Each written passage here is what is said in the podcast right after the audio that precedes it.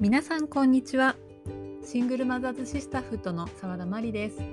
シングルマザーのセルフケアやエンパワーメントを支援する NPO 法人シングルマザーズシスターフットの公式ポッドキャストレモネードラジオです。2023年マザーズデーキャンペーンの一環として執筆者の生の声を届けるシリーズをお届けしてきましたがいよいよ今回で最終回となります。メンバー同士でもレモラジ聞いたよ。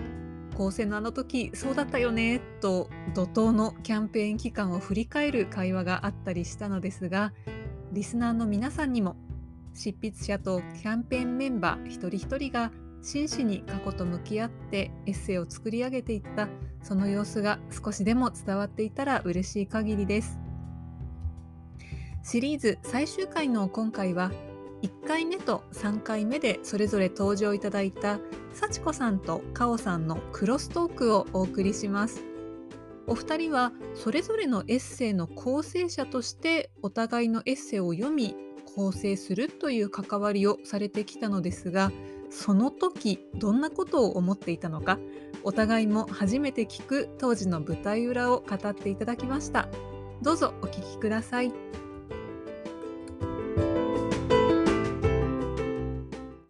はいそれでは、えー、幸子さんかおさんこんにちは。こんにちは。こんにちは。よろしくお願いいたします。お願いします。お願いします。お願いします。えっ、ー、と、幸子さんとかおさんのそれぞれの執筆の道のりというところについては、前回のインタビューで詳しく聞かせていただきましたので、今回はですね、お互いのエッセイに構成をし合うという、そのプロセスについて、えー、お話を伺っていけたらと思います。で、お二人とも今回キャンペーンは初めての参加ということで、エッセイを書くのも初めてということでしたし、当然人の書いたエッセイに構成をするというのも初めてだったということかと思います。えー、ではですね、まずは幸子さんからこの構成というプロセス、どのように取り組んでいったのかお話を伺えますでしょうか？はい。えっ、ー、と、たまたまなんですけど、はい、あのあおさんってちょっと別のこのキャンペーンのプロジェクトでオンラインでお話をしたことがあったんですね。うん、なんで、ちょっと文章を読んだ時に、こうなんか顔が浮かんでくるっていうか、あはい、あこの人だったらこんな風に書いたんだな、みたいなのがなんとなく分かってたんです。うん、で、なんかその、こう、なんていうか、その人柄の雰囲気がこのまま出るように、体調直したくないなと思って。お直したくないな。はい。なんかその、自分がもし書くんだったら、この描写はもっと詳しく、もう根節丁寧に書きますみたいな場所があったりしたんですけど、うん、でもなんかもしはそこをもっとさらっと書くっていうか、すっきりさせたい、そういう美学の人かなみたいなのを勝手に想像して、なんで、できるだけあんまり入れないようにしようって最初思ってました。うんやっぱ読んでて、どうしてもどうしようかなって悩んだところはあったんですけど、はい。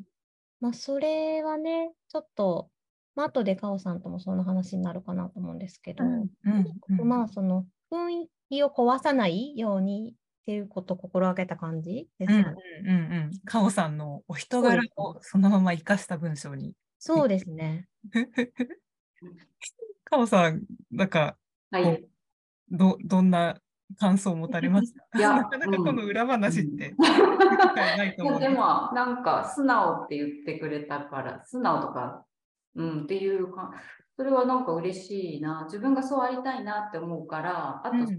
こうあんまりすっきりしてるのが好きだから、はい、なんかこうわちゃわちゃって飾らないのが好きかもしれないからそれは普通にそう自分を受け入れてくれたんだなっていうのは嬉しいですね。うんあありがとうございます。じゃあぜひ今度かおさんから幸子さんのこう構成をっていう時の話も伺えますか？はい。えっと、そう、構成って書いたこともないけど、当たり前だけど、構成もしたことがなくて、はい、人が構成頑張って書いたものに対して、なんかこう、何かを言うっていうのが、うんそうどうどうやったらいいのかなって最初よく分かんなくて、うんうん、最初はなんかもうやる なんか なかなか最後に取り掛かる気がしなかったんですけど、うん、あの、まあ、いろんな 10, 10本執筆上がって、みんな構成入ってる中で、みんなどんどん構成入れてるっていうのが流れてったので、ああ、じゃあ私もやんなくちゃと思って、ちょっとやろうかなと思った時に、まあ、そのリーダーのしのちゃんとかまりさんとかが、遠慮せずに構成入れてないね。執筆者もそれ待ってますとか、うんうん。あと、まあ、過去にちょっと揉めたっていうか、執筆者が傷ついたっていうこともあったから、それうん。ここは気をつけてねみたいな、まあ、ノウハウじゃないけど、っていう、そういうそっち側からのあのお気遣いもあったので、うん。まあ、ここまでみんなオープンにいろいろ共有されてるんだったらと思ってやり始めて、で、まあ、幸子さんに、まあ、こう構成すると、幸子さんもこう素直に返してくれてるので、あ、言ってもいいんだなってだんだん思ってきて、そうできたっていうのと、あと、まあ、個人的にはその執筆者のエッセイっていうのは構成者の、当たり前だけど構成者のものじゃなくて、最終的には執筆者のものだと思っているので、はい。なんかその、で、幸子さんは多分物を結構書いたことがある感じがして、世界観とかが独特だったから、表現方法とかも、まあなんかその世界観は大事にしてほしいっていう前提をうん。伝えて、でも私みたいにこうエッセイをあんまり読んだことない人っていうのも絶対いるはずだから、私は私で思ったことを素直にコメントしたっていうのができて、なんかそれは、こう、ここのコミュニティがこう相手を尊重するみたいな文化があるからできたことかなと思いました。うーんはい、ありがとうございます。はい。はい、こう、それぞれ、なんでしょうかね、こう、執筆者の持ち味っていうものを生かして構成をしていこうっていうスタンスを伺ってきまして、で、まあ実際にこう、数多くのコメントだとか、まあそれを元にしたやりとりっていうのがあったかなと思いますので、ぜひなんかこう、印象深いこのやりとりがあったなんていう話があれば伺えますかね。これもじゃあ、かおさん続けてどうでしょうか？はーい。そうですね。そう、幸子さんの、えっと、エッセイで、1項目が入ってきて、それに対して構成したんですけど、はい。で、2項目で上がってきたときに、結構、結もう本当結構か、もうボリューム的にも内容的にも大きく変わってて、うんなんかその1個目上がってきたときに、いや、この人もの書いたことありそうだなっていう感じだったし、自信あるんだろうなって。どうだみたいな感じで来たから、これをなんか構成入れたらどつかれんじゃないかなと思ったんだけど、いやなんか本当にこう、結構変えてきたから、まあ、構成者は私だけじゃないから、なんか細かいところの構成っていうよりも、みんなの構成の全体的な大きなところをこの人吸収して、うん。なんかこう、ここに対してこう変えました、こう変えましたとかじゃなくて、おもう大きく変えてきたんだなっていうのが、うん。もうその世界観も変えずに細かいところじゃなくて、なんかこう行間もとか全部含めて吸収してくれたんだなって思った。うん。のもあるし、まあその後にまた構成って何回も入りますけど、逆に、いや、私もここはこのままでいい、このまま行くって言ったところの幸子さんもあるし、うんなんか、その辺のバランスは良かったなって思い、てか、それができて良かったなって思う思いました。幸子さん、伝わってるみたいですね。自信、自信ある第一項っていう話を。なんだよ、これ。本当に。世界観があるとかね、そう思われていたこと、今ここで知るって。そんなやつだと思われてたな、これは。ちょっと、あの、あの、差し込んじゃうと、うんあのー私は、なんかもっと最初の一一報に、最初にこう、もっとたくさんコメントが入ると思ってたんですけど、うん最初やっぱ遠慮みんなされてるのか、細かい部分は入ったんだけど、はい。全体的にさらっといいと思いますみたいな雰囲気で皆さん最初返してくれてて、本当にこれでいいのかなってちょっと不安があった？うんうん。多分途中からでももっとここを書いてほしいみたいな構成をが複数人から上がってきた時にうん。やっぱ他の人のなんかやつ前も話したんですけど見てあこれは結構踏み込んで書いた方がいいんじゃないかなって思って変えた？ら、多分それがなんかこうコメントを大きく吸収してくれたとか、さっき今その行間見てくれたっていうの多分そうだと思うんですけど、うん、で、なんかそれで一回勇気持って返したら、皆さんの反応がその恐る恐るじゃなく、すごい本当に素直に良かったって顔返してくれたのが分かったから、それで安心してにこうやれたかなって感じですです。うんカオさんの感じていたことを執筆者側としてもリンクしてたっていうんでしょううかね。ん、多分、なんとなく最初は恐る恐るだったなっていうのは分かりました。うんうんまあ、私も構成するとき、やっぱ恐る恐るだったし、最初は。うんうん、そんなね、人のやつにいきなり言えないですよね。うんだし、なんか、そうそう、言い過ぎると壊れちゃうんじゃないかなみたいなのも最初はあったりして、うんうん言えなかったかな。うんうんうんなるほど。そこをこう、なんですかね、言葉尻っていうよりも、こう、そのコメントの後ろにある思いとか、なんかそういうのを含めて大きく、大きく変わ変わっていったっていうのが、1項から2項への変化だったんですね。うんうん、ありがとうございます。じゃあ、今度は、幸子さんから、こう、かおさんのこう構成というプロセス振り返ってみるといかがでしょはーい。なんか私は多分、あの、最初や、あんまり直すところないなと私も最初思ってて、うん一個だけもうちょっとディティール詳しく書いた方が伝わるんじゃないっていう部分がう。あでもそれって、あの、カオさんのエッセイ読んでいただいた方はわかると思うんですけど、結構その昔の辛かった時のことをもっと詳しく書いてほしいなって私最初思って、うん。辛かったのをなんかもっと書けっていうのって結構、なんかね、やっぱり、なんか辛いことをさせちゃうのかなっていう気持ちもあったし、うん。そうそういう辛いことがあったんだけど、それをなんか凝縮して書いてる良さもあるだろうから、うんそこはあんまり細かくしすぎない良さもあるしな、どっちの方向で私してほしいんだろう、私は何が読みたいんだろうみたいな結構悩んだんですよ。うん悩んだのを、なんか悩んでるけどこうしなきゃじゃなくて、結構悩みながら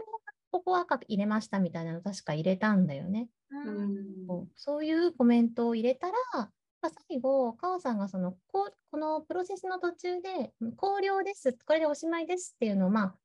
まあ、大体のみんなが合意が取れたら、執筆者が宣言して、まあ、はい。最終的なこうプロセスに入っていくんですけど、その考慮の前に、カオさんが、ちょっと実際一緒に話そうみたいになって、ズームでちょっとオンラインで話す機会を作って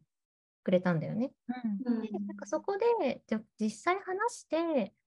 そのなんだろう書かれてなかった部分の話とかも聞いたりしながらあじゃあやっぱりこの凝縮された今のバージョンが一番だねみたいなことを話すことができたのね。それがすごい良かった。うん。なんか、やっぱりこう、その構構成って、その赤字を入れるみたいな、普通の意味の構成だけじゃなくて、感想を言う部分もあるし、それをどう思ったかっていうのもあるし、うん。このなんかキャンペーンって、その構成、その文章を作ることだけ以外のおうん話しする機会とかも結構あったりするんですよ。うんなんかしようと思えばできるしっていう感じなんだけど、まあ、それが信頼関係が築いていって、言いたいことを言っていいって前提がだんだんできてきて、で、最後、そういう機会をカオさんが作ってくれたから、なんかちゃんと私としても自信を持って、あ、もうこれでおしまいですねって言えたうんなーって感じがします。なるほど。うん。かおさん、当時振り返ってみて。うん。そう、なんそう、自分の書いたものに意見言ってもらうのってすごいありがたいうんなっていう気持ちが大きいとか、それしかなくて、うん。なんかわざわざね、時間作って私の書いた本読んで、こうじゃないじゃないってなかなかパワーがいることを、うん。なんか、そう、幸子さん一生懸命やってくれてんなってすごく思って感謝しているし、お礼を言いたいっていうのもあったし、うん。だからもう納得してクローズにしたかったなっていうのがあったから、で、ここまで構成入れてくれるんだったらもちろん信頼もしてるから、うん。これは直接話さないかなって思って、なんかそう、で、一回ちょっと少しでも話して、あの、みんなで完成させたよねっていう形にしたかったなっていうので、うん。出せてよかったなってすごく思います。基本文字でのやり取りがメインではあるけれども、まあ、その前後で顔を合わせたり、今のお話みたいにこう考慮直前にちょっと個別で話すような機会もあってということで、すごく本当に一本一本構成のプロセスってそれぞれにいろんなことが起こっていたんだなというのをお話を聞きながら感じました。ありがとうございます。私は結構他の人の構成も見れるんですよ、このプロジェクトって。うんうん。はい。自分たちが自分あの同時並行で進んでる他の人の構成も見れるのもすごい勉強になって、あこんなに言っていいんだとかあうん。そこは結構変えてるなとかそういうの全部見れるから、あじゃあここまでい行こうとかうん。ここは行かなくていいかなみたいなのの塩梅も分かったうんうんあったかな。うん確かに、こう、すべてオープンな場でやり取りというんでしょうかね。こう、ファイルが公開されているので、そこを見るっていうのでうん感じがつかめるっていうのがありますかね。ありますね。うん。あと別にその自分が構成するもの以外のも読んでいいし、コメントも残していいんですよ。だから、もともと決まってる構成者じゃない方が入ってきて、でもその方がすごい、なんかいいこ、いいっていうか、全体の方向性に対してバシッていって、こう、さっとこう、行くみたいなのもあったりして、うん。それもすごい良かった気がするなぁ。今回お二人初めてのこうプロジェクトへの参加っていうことでしたけれども、ぜひあの今後以降のプロジェクトに初めて参加をする方々へ、これは伝えておきたいとか、あのアドバイスというのがあったらぜひ伺えますか？じゃあ、こちらもカオさんからまずはお願いします。はい。えーっと、そうですね。作品、自分の人生を作品にして、演じて、なんかこう、自分のコアな部分をこう表現したっていうのが初めてだったし、ん。それがすごく大きなことで、でも自分のことを、コアな部分をやり取りする機会ってないし、うん。ああ、素晴らしいなって思いました。で、かつ、同じ、あの、同じシングルマザーとの触れ合いっていうのもあって、心オープンにできたところもあるし、うんあの、似たような体験で共感できるところもあったし、その自分の体験したことをお互いやり取りをして、表現して向き合うっていうのができたっていうのが、なんかすごく良かったな、良かったっていうか、なんかうん浄化されたなって思います。そう。なので、で精神、なんかこう常にこう生きづらさを感じてるところはどっかにあった。まあ今もそうかもしれないですけど、ちょっと楽になった気がして、なんかその辺のカウンセリングよりも、なんかよっぽど良かったかなっていう感じが、なんか強制的に自分の人生の嫌だ嫌だったこととか、なんかちょっと隠しておきたかったこととかに向き合わざるを得なくなって向き合って、そう、あ、そう、あと、エリさんの構成も私は印象的で、なんか表面的な表現表現だけじゃなくて、これはなんでこう思ったのかとか、それを思ったのは今なのか、その時なのかとか、いや、これ、それって、なんか自分一人で頑張んなくて助けてもらってもいいんじゃないのとか、なんかこう、そういう構成っていう名の、なんかそういうきっかけみたいなのを与えてくれて、文字にはなんなかったけど、私ってどう思ったのかなとか、それを踏まえて今どう思ってんのかなどうしていきたいのかなみたいな問いかけは何回もしなくちゃいけなくなって、なんかそれは本当に良かったっていうか、そう、ちょっと生きづらさが減った気がします。だから、なんか本当その辺のカウンセリングよりも、私いいんじゃないかなって思ったっていうのが本当正直なところなので、あの、もし、もしよろしかったら皆さん自分の物語を書いてみませんかっていうのと、あと、あの、幸子さんを含め変な人が多いので、一緒に遊びませんかって思います。以上です。はい、ありがとうございます。じゃあ、今度は幸子さんからもぜひはーい。なんかいじられてる気がする。褒めて褒めてます。あれなんですよ。すごい面白いなと思ったのが、このプロジェクトっていい作品を作るっていうのが、まあ、もちろん目的ではあるんだけど、そこがゴールじゃないんだよね。なんか構成とか執筆とか言うと、私は多少ちょっと書いたりした経験が多少あったので、そうすると、なんかいいものを作らなきゃっていう気持ちが最初あったんだけど、はい。でだから綺麗にまとめなきゃっていう気持ちがちょっとあったんですよ、実はうん、一方の時は。だけど、途中でみんながこんなになんか裸になってるなら私もならなきゃみたいな感じで、割と掘り下げて書いたらそっちの方が良かったっていう経験もしたし、なんかその構成の問いかけとかの目的も作品を良くするっていうよりもその作品を書いてる人の人生に向き合うっていう感じでみんな構成とかを入ってくれるね。さっきエリさんっていうスタッフさんとかは特にそういう視点で入って、なんか多分経験が多い方なので、あの入ってくださったりしてて、あそういう、だからこのプロジェクトって、いいものを作ることを通して人生を良くするというか、うん。人を良くしていくことなんだなってすごい思いました。うん。そう、だからなんか私は別にその表面的にもともと読者だったので、できてる作品しか見てなくて、ああ、素敵な作品があるな、私も書いてみたいっていう感じで参加したんだけど、まあ実際はそのできたものよりも、ここでできたいろんな人との出会いとか、うん。出てくる仲間とかの方がすごい大事というか楽しい。そこに関わること自体が結構財産に今なってるっていう感じが。うん。で、で実はその、まあ、こうやって喋ったり書いたりしてるメンバー以外にも広報してくださってる方とかいろんな方が実は存在していて、でなんかそういう立ち位置としても参加できるからだって読んでるだけでもねすごくべんなんていうかなんか不思議とその自分の体験と響き合うところがあったりするのもあるから、もしなんか機会があってやってみたいなって思う方がいたら、ぜひ一緒にやりたいなと思います。その、はい、うん。もうなんかその通りで、そう、なんかこのコミュニティに参加できた、で、なんかこう、心の、なんかこう、お互い心に触れ合えたっていうのが、こう、すごい元気もらえたなって感じがあって、いろんな人がいて、そううんマリさんみたいにすごいきっちりしてる方もで、ちゃんと仕切ってくれるから安心するし、なんか自由にやっていいんだなっていうので、よかったです。うんうん。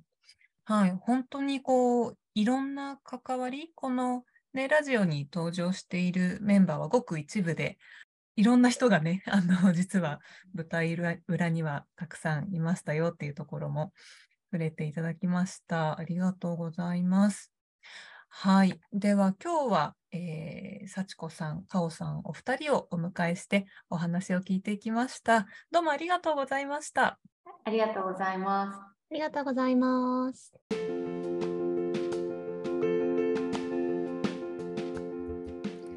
幸子さん、かおさんの執筆されたエッセイの URL をそれぞれ概要欄に貼り付けていますので、ぜひ読んでいただきたいと思います。シングルマザーズシスターフットでは5月と12月に毎年寄付キャンペーンを実施しています。今回ラジオを聞いて私もエッセイを書いてみたいスタッフとして参加をしてみたいなと感じてくださったシングルマザーの方まずは毎週実施されているオンラインのセルフケア講座に参加してみてください。参加費は無料です。Twitter、Instagram など SNS でのフォローもぜひお願いします。私のお届けするシリーズは今回で一区切りです。またどこかで巡り合えることを楽しみにしています。レモネードラジオ最後までお聞きいただきありがとうございました。